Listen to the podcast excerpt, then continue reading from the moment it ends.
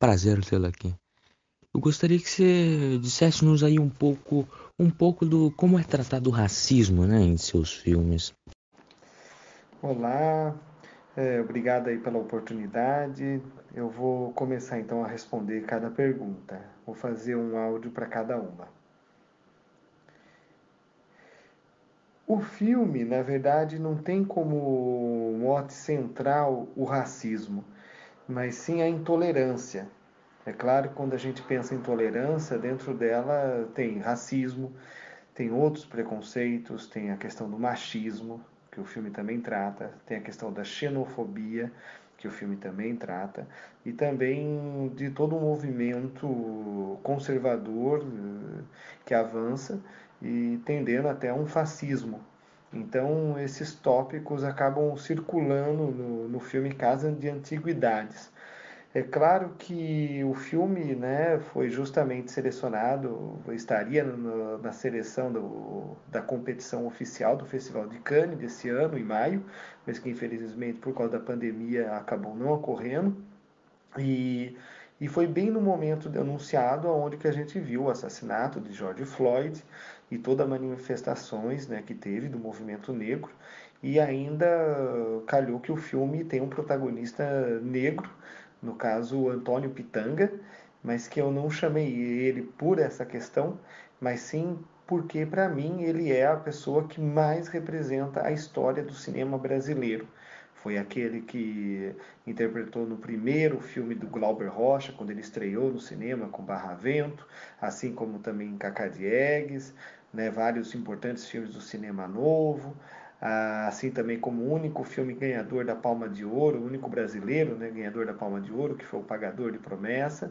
Então ele é um, ele é um, o pilar né, da história do cinema brasileiro e até também da cultura brasileira. Então, ao momento que eu queria descrever a história de, de um homem, que eu falo caipira, né, mas é um homem rústico, que vem do interior do Brasil e que tem todo um peso da história nas costas, né, um peso de marcas do tempo e que interpretaria melhor esse povo brasileiro, para mim eu pensei imediatamente eh, em Antônio Pitanga. E mesmo com o desafio né, dos seus 80 anos, né, eu acabei tomando esse desafio de o chamar e ele ainda mais ainda de aceitar porque inicialmente todos né, envolvidos no filme imaginavam outro tipo de perfil, um personagem mais com perfil talvez clichê de nordestino, é, mais forte, na faixa dos seus 50 anos, e aí todos se surpreenderam quando me perguntaram e desde o início eu imaginava Antônio Pitanga, que não era a pessoa que, eles, que é, a equipe, a produção imaginava a primeiro momento. E agora assistindo ao filme, não tenho como imaginar uma outra pessoa no lugar. O que você nos diz sobre o que as pessoas chamam de impossível? Realmente, é, quando eu escuto as pessoas falarem para mim que é difícil, que é impossível, eu, eu juro que é justamente ali que eu quero trabalhar, que é justamente ali que eu quero provar uma possibilidade, é, uma potência, um talento eu vejo que a beleza em si ela está ao nosso redor. Eu acho que independente da arte, no cinema, em outras artes, e eh, eu acredito que até em outras áreas, é, a, a, gente, quando tem uma maturidade, que isso é um tempo, é o tempo que nos faz né, lapidar e, e ver as coisas de outra forma, quando a gente é quase uma esponja que sente muito mais ao nosso redor, observa muito mais o que está acontecendo ali na esquina, na rua, na nossa casa, uh, nas nossas proximidades, e a gente consegue enxergar o valor, o potencial ao, ao, em volta de você, aí é o momento que você consegue fazer algo diferente. Você consegue mostrar que o impossível não é impossível e que nada nesse mundo é tão difícil assim. Eu vejo que uh, a gente tem vários uh, momentos né, de dificuldade, de obstáculos. Nós vamos ouvir muito mais não do que sim na nossa vida, e isso não foi diferente também para mim. Então eu vejo que a gente tem que se apegar realmente ao que a gente sente dentro de nós, que é algo muito forte. Então, quando as pessoas falam que seja impossível, é aí que eu vou. Por exemplo, quando eu, quando eu escolhi o Antônio Pitanga, as pessoas achavam, muitas delas, quase impossível. Um homem de 80 anos fazer um filme daquele, com várias uh, cenas de ações, que exigia toda uma questão física. Então, as pessoas estavam muito mais fazendo homenagem, imaginando quase uma morte dele, e eu chamei ele para fazer um protagonista absoluto, que mesmo no, na época do cinema novo ele não teve essa chance. Então para ele foi um grande presente da vida dele e ele já disse isso para mim mais do que uma vez. E a mesma coisa na história, o que eu falo é, desde quando morei aí em Rio Claro, né, no interior, quando eu falava de um cinema caipira, justamente para pegar esse lado pejorativo que as pessoas imaginavam de uma maneira negativa e que para mim era ali que estava a matéria bruta. Para mim esse, né, esse impossível, para mim é um sinônimo quase uma motivação de, de realmente lutar, né, por, por, por algo que a gente às vezes é quase crê, mas que que parece para muitos impossível. Então eu vejo que assim, eu vejo que que eu poderia sugerir, indicar para qualquer pessoa, independente do que, do que a pessoa sonha, é ela seguir os seus sonhos, arriscar, arriscar mesmo, não ter medo do risco, porque realmente, para mim, eu vejo cada vez mais que eu estou próximo de um risco, aquele momento que você acha que está quase perto de um, quase uma beira de um abismo, é o momento que você está encontrando uma verdade, uma coisa muito importante para você, que algo ali genuíno, algo muito importante vai acabar surgindo, algo verdadeiro. Então eu vejo que correr atrás de algo que parece impossível é que isso daí tem que ser tomado com, como um estímulo mesmo, que eu imagino principalmente aos jovens, sabe? Eu acho que que o mais difícil é quando a gente é jovem saber o que a gente quer e eu acho que o problema não é o que a gente quer, mas é saber o que quer. Então, às vezes a pessoa pensa, ah, eu não, eu não vou querer, sei lá, ser astronauta porque é algo impossível, é muito difícil, não sei o quê. Não, não é isso, não é impossível. A questão é que existem escadas, existem degraus até chegar lá. Então, se você não perder o seu foco, com os obstáculos que vão surgir, você não perder o seu foco de aonde você quer chegar e saber exatamente o teu alvo, não, não vai existir problema que vai te segurar. Não vai existir obstáculo que vai te impedir. Você vai chegar lá. Cedo ou tarde vai chegar lá. Não importa quanto tempo leve. Eu vejo que isso daí é uma das coisas, sabe, mais importantes que eu poderia desejar todo jovem, que eu desejo a meus filhos, que meus, meu pai desejou para mim. Meu pai já falava que, que para mim, para eu não ir atrás do dinheiro, eu ia atrás do meu sonho, ia atrás do meu sonho e não, e não perder de vista esse objetivo. Então eu, eu, eu segui sempre isso e eu sempre vi que dinheiro, né? A gente é uma consequência. Eu vejo que a gente acaba vivendo de um jeito ou de outro, a gente vai conseguir de uma maneira ou de outra ter uma comida ou outra e tal, mas quando a gente tem uma, um sonho e uma convicção tão forte e faz de tudo para conseguir chegar lá e, e tendo o seu caráter, não, não tem como dar errado, sabe? Você talvez é, possa não né, ter dificuldades, mas você vai chegar lá. Né? É assim que eu vejo e eu pretendo, com isso, de alguma maneira, inspirar as pessoas, não como sendo um, um exemplo, assim, digamos, mas porque ainda eu acredito que eu ainda tenho muito para conquistar. Né? Cada vez que eu vou subindo degraus, para mim ainda eu vejo que ainda estou longe de onde eu quero chegar. Então eu não me contento também com pouco, e quando eu falo contentar com pouco, não é questão financeira, é uma questão mesmo de sonho, de visão de mundo, de aonde eu quero chegar. Então é isso. Eu vejo que, que ainda tenho muita coisa para fazer, espero viver o suficiente para conseguir chegar no alvo de aonde eu quero chegar. E espero que uh, todo jovem também não, não perca o seu foco. Eu sei que cada pessoa, dependendo da sua situação, vai ter determinadas dificuldades, outras mais, outras menos, mas se você tem um foco, você vai chegar. Talvez mais tarde do que você gostaria, mas você vai chegar. É o recado que eu falaria. Qual foi o principal motivo que você escolheu morar na França? Qual sua história com o Rio Claro? França, né? Na verdade, de uma maneira acho que quase inconsciente, desde quando eu estudava cinema, estudava artes, a França sempre era uma grande referência, né, no movimentos como do da Nouvelle Vague, né, com diretores como Godard, Truffaut, Agnes Varda, era é todo foi um celeiro artístico muito grande, né, por muitos anos. Então a França sempre foi um lugar de de valorizar e respeitar o artista. Então eu inconscientemente talvez já tinha uma ligação aí, tanto no meu mestrado foi justamente sobre o cineasta Godard e todo o movimento que ele fez no final dos anos 60 com um grupo dele, que ele criou um coletivo lá na França, né, no, de 69 até 76, que foi o coletivo Ziga Vertov, e que justamente influenciou eu criar em, Rio Claro um coletivo também, que foi o Quinolho, que existe até hoje.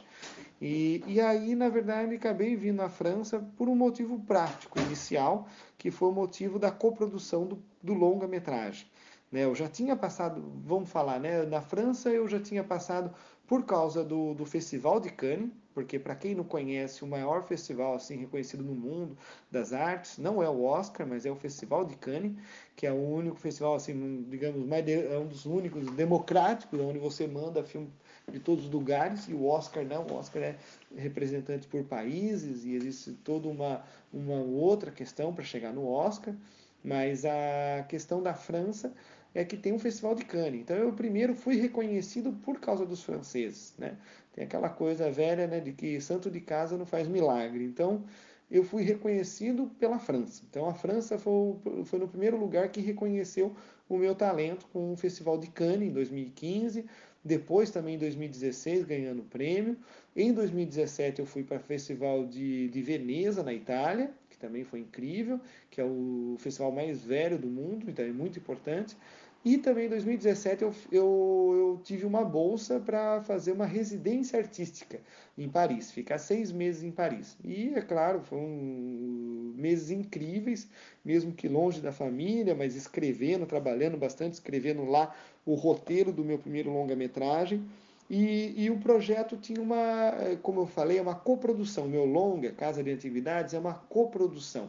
E o que é uma coprodução? É um filme que ele tem dupla nacionalidade. É um filme que ele é tanto ao mesmo tempo brasileiro, né, no, no caso do meu filme, como também francês. É claro que proporcionalmente ele é majoritariamente brasileiro, né, e minoritariamente francês.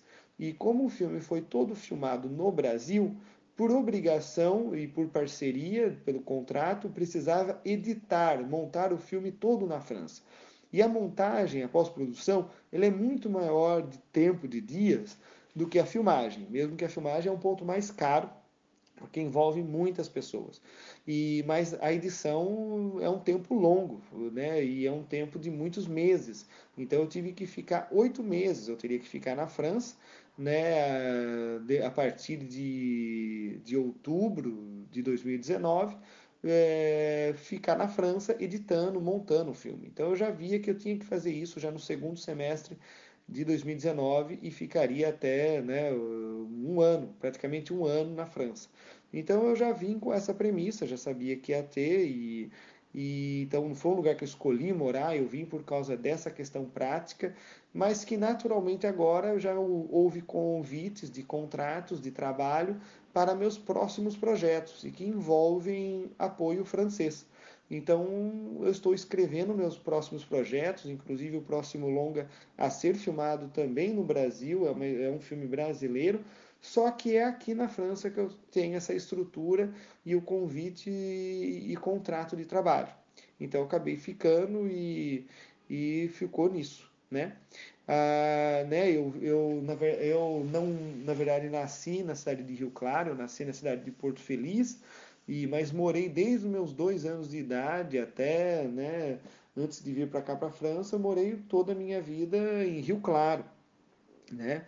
Rio Claro, né, uma cidade que mesmo com todos os defeitos e problemas, é, foi aonde eu consegui uh, fazer as coisas, né? E que foi aí que eu criei o coletivo, que é o grupo que no olho, que até hoje agora, né, os alunos, participantes que tomam conta. Então foi uma coisa que até agora continua, é uma semente que eu plantei e que eu vejo que o negócio continua a todo vapor. Então, então o Rio Claro sempre de alguma maneira nunca vai ter como sair da, da minha biografia, né? Mas é isso que eu poderia falar. Olha, desde criança eu, eu acho assim, como pode dizer, de, foi na verdade com 14 anos que eu decidi que queria ser cineasta. Foi quando eu vi um filme que é o 2001, Uma Odisseia no Espaço, de Stanley Kubrick, né? E esse filme, assim, mudou tudo para mim. Eu já gostava de cinema como espectador, via muitos filmes, adorava, né? Meus pais falam que desde criança eu já adorava cinema e que já imaginavam que eu, né, talvez ia enveredar para isso e tal, mas não era uma coisa consciente. Virou consciente mesmo no momento que eu falei não é isso que eu quero fazer, quando foi quando eu vi esse filme. E, então foi ali que e eu, e eu vi justamente esse filme, para quem não conhece, né? É um filme assim é, mitológico, é um filme é, épico da história do cinema, é um filme que, que tem uma pretensão enorme, né, e que, e, e que é muito simbólico, é um filme enigmático, é um filme que por muito tempo ainda vai ser falado e é considerado um dos maiores filmes da história.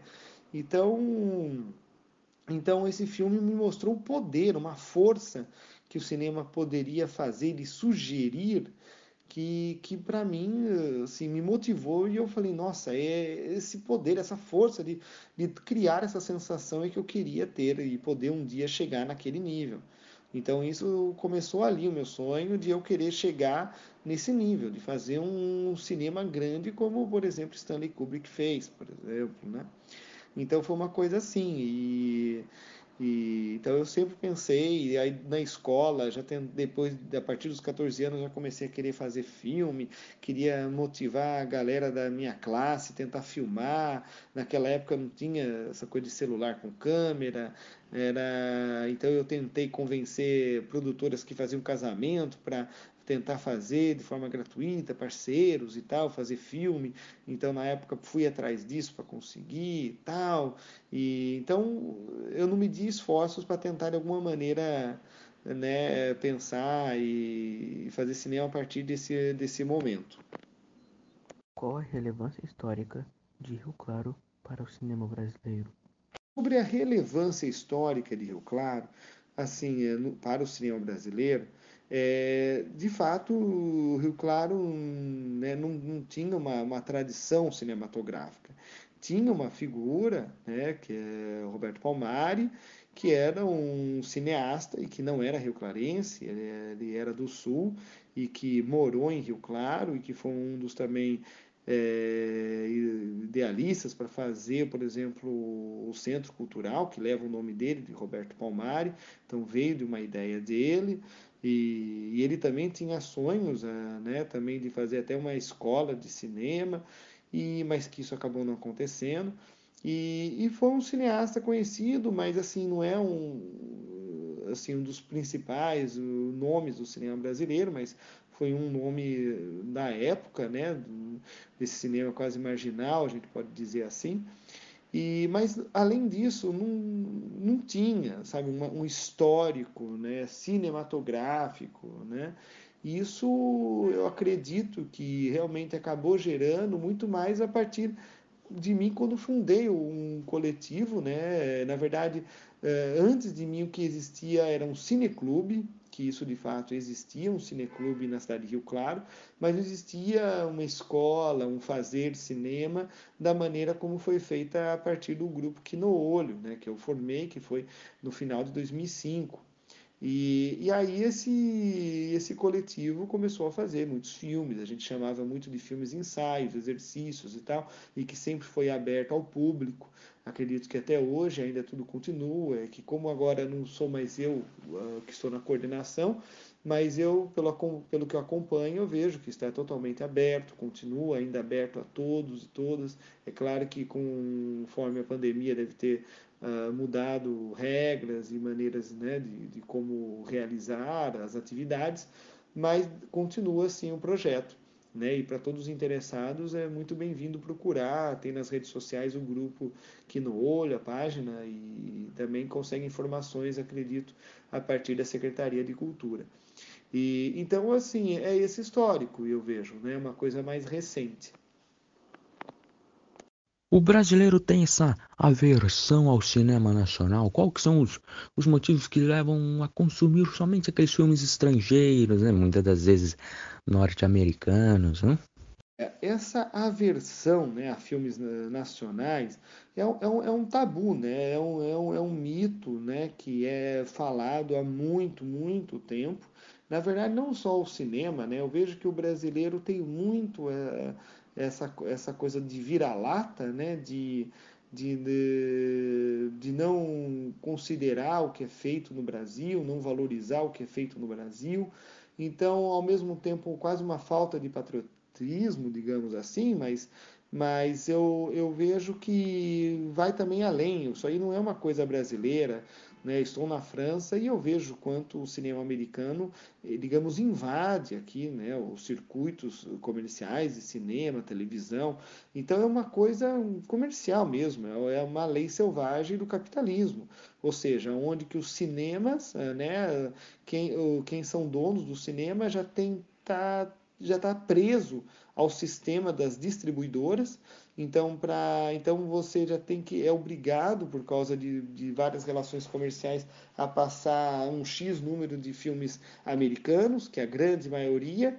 Então, ou seja, em vários países a grande maioria dos filmes passados nos cinemas é, e na televisão são americanos. Né, e alguns países fazem de tudo, como na França e vários outros, de criarem leis de valorizar o cinema local, o cinema próprio, e, e, que então não é uma questão de, de qualidade. Primeiro momento é uma questão mesmo é, de quem controla né, a distribuição, os cinemas, e os americanos controlam muito isso. Então aí é um lado, digamos, negativo, porque isso exclui muito a oportunidade de um público ver os filmes nacionais. E vamos lá, segundo. Segundo, é, não adianta você querer imaginar né, querer tipo um filme tipo Star Wars feito no Brasil, além de uma realidade completamente diferente, mas toda uma questão de produção é totalmente diferente. Né? Um filme americano ele ele está na, na cifra de centenas de milhões de dólares o custo de um filme. Já no caso de um filme brasileiro, ele não, não chega a uma dezena de, de milhão de reais. Então, ou seja, é muito inferior. Então, não dá para você imaginar alguém que faça com 200 fazer a mesma coisa com um ou com dois. Então, ou seja, é muito mais, é, é muito desleal. Então, não adianta você querer ver o tipo, mesmo tipo de cenas de explosão, de ação e ah, no cinema brasileiro. Então, é diferente. Então, já começa também por aí um preconceito porque muitas vezes as pessoas até é uma questão de ilusão, né? Porque você você abre a, a, televisão, vai no cinema e vê todos aqueles efeitos especiais, todas aquelas explosões, todos aqueles cenários magníficos, enormes, aquilo tudo é muito dinheiro envolvido. Né? Então você vai ver tudo aquilo e aí você olha um brasileiro que não tem aquilo tudo, você vai achar que o brasileiro é ruim que é pequeno, é menor, é inferior, sendo que você deveria estar notando muito mais pela história, pelo envolvimento com a, com a personagem, o jeito de como você se emociona, se envolve com o filme. Né? Fora ainda toda uma questão de arte, né? porque quando a gente vai falar do cinema, o cinema também é uma arte, assim como é a pintura, por exemplo. E eu sei que às vezes não é fácil uma pessoa, um jovem, olhar para uma pintura e saber o real valor dela. Então, isso também demanda uma cultura, um conhecimento. Então, quando o jovem ou a pessoa, o público, tem um mínimo conhecimento cultural e de educação, de história da arte e tal, ele vai saber diferenciar um bom filme de um mau filme. E não vai ser uma questão de produção, de efeitos, de ação, que vai fazer a pessoa mudar de ideia. Então, esse é o, meu ponto. Qual o papel do cinema cultural e intelectual? Na formação dos brasileiros do futuro. Assim como qualquer arte, né, eu eu vejo que o cinema ele precisa muito se engajar. E isso eu falo qualquer arte, desde pintura, escultura, teatro, música. Eu vejo que o artista, antes de qualquer coisa, é uma pessoa que tem uma sensibilidade extrema de visão de futuro de visão de coisas que podem acontecer, coisas que estão em trâmite para acontecer dentro da nossa sociedade e para levantar conflitos, problemas. Não existe uma boa arte se não existir também um bom questionamento, um conflito a ser evidenciado e a ser discutido. Também não podemos esperar que o artista vá trazer as respostas, mas ele traz luz a certos problemas e certas questões e dilemas que a nossa sociedade tem que enfrentar. Então a arte tem essa questão de engajamento. Eu vejo que não podemos, até eu já cheguei a falar numa entrevista, já que eu já dei, que não podemos pensar um cineasta de hoje de fazer um cinema de arte pela arte que não é o meu caso. Eu vejo que assim tem que ter um engajamento, tem que ter um filme que vai colocar o dedo na ferida, que vai incomodar, que vai falar de coisas que não são às vezes bem vistas, de problemas que a gente ignora, que a gente tenta colocar debaixo do tapete, né, como a própria intolerância, como o racismo, a xenofobia, o machismo. Né? Tem muita coisa que nós temos na nossa sociedade e que a gente tem que enfrentar esses demônios, olhar no olho deles. Então eu vejo muito nisso, que a gente não pode fazer um cinema, eu não consigo me imaginar fazer um filme passado em Copacabana, sabe, num, num, num paraíso tropical, todo mundo feliz, tudo positivo, porque eu vejo que nós temos muitos problemas a serem vencidos. E eu vejo que a cultura, de modo geral, ela precisa evidenciar, ela precisa falar dos problemas, ela precisa abrir os olhos da, do público e de um povo. Então eu vejo dessa maneira. E ainda mais agora, que a gente vive um momento único né, de crise sanitária, econômica, política. Então é um momento único. E eu vejo que são em momentos é, posteriores à grande crise que pode e que devem surgir revoluções, é, uma nova geração, movimentos, e por que não um movimento no cinema. Então eu espero contribuir eh, e, e, não fazer um movimento no sentido de apenas as histórias, conteúdos falarem de dilemas e questões e, eh, e sociais e política, mas o formato também, a forma, o estilo, a linguagem, e né, que isso também condiz com a arte. Né? Então, ou seja, também não pode perder de vista que o cinema também é arte. Então, você também manter esse olhar para a arte e, ao mesmo tempo, saber trazer o conteúdo para questionar a sociedade. Qual recado você deixa aos alunos das escolas públicas de Rio Claro?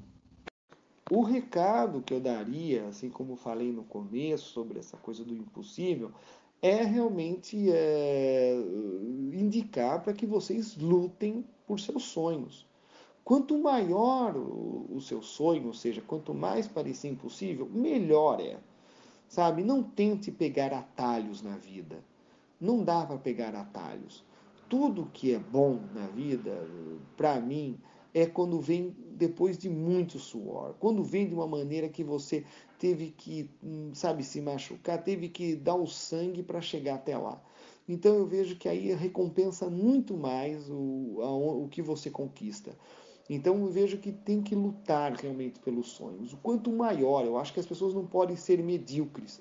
Uma coisa que é um grande problema, eu vejo, da sociedade, de muita gente, independente se é rico ou pobre, são pessoas que têm sonhos medíocres, sabe? No sentido que pensa pequeno. Eu acho que assim, é, mesmo que a pessoa queira ser um jardineiro, ela, ela vai ter que imaginar, pensar que ela vai fazer o jardim mais incrível que ela possa fazer. Ela, ela, ela, ela vai se doar de uma maneira de fazer algo muito incrível. Pode parecer para os olhos da pessoa um, um jardim simples, mas a pessoa, ela dedicar de coração e fazer algo realmente com um amor e com uma vontade, procurando, com uma vocação, eu, eu vejo que assim, não tem como essa pessoa não se sentir realizada. Então, ou seja, quando eu falo medíocre, não é nem o, a posição, não é o tipo de trabalho, o tipo de profissão, mas realmente desejar ser o melhor possível. Né? E, então eu vejo que de atingir um alto nível de qualidade. Eu, eu vejo que o melhor da vida não é em quantidade, é em qualidade. Eu vejo que quanto mais é, os jovens puderem perceber e cair a ficha que o que vale a pena na vida não é a quantidade, mas é a qualidade, qualidade da vida. Não é o tamanho da sua casa, se é grande, se é uma mansão, mas é a qualidade da vida dentro da sua casa, é a qualidade dentro da vida ali na sua família, é a qualidade de vida, no, é a qualidade no, no, na sua profissão, no que você vai escolher em ser. Então eu vejo que a busca por uma qualidade o mais elevada possível, independente do que você escolha, do sonho que você escolha. Nada é impossível, né? Então não, não, não vai faltar é, realmente força se você tiver, você não perder o foco. Eu, eu diria isso para, o, para os jovens e espero que muitos e que a grande maioria conquiste os seus sonhos.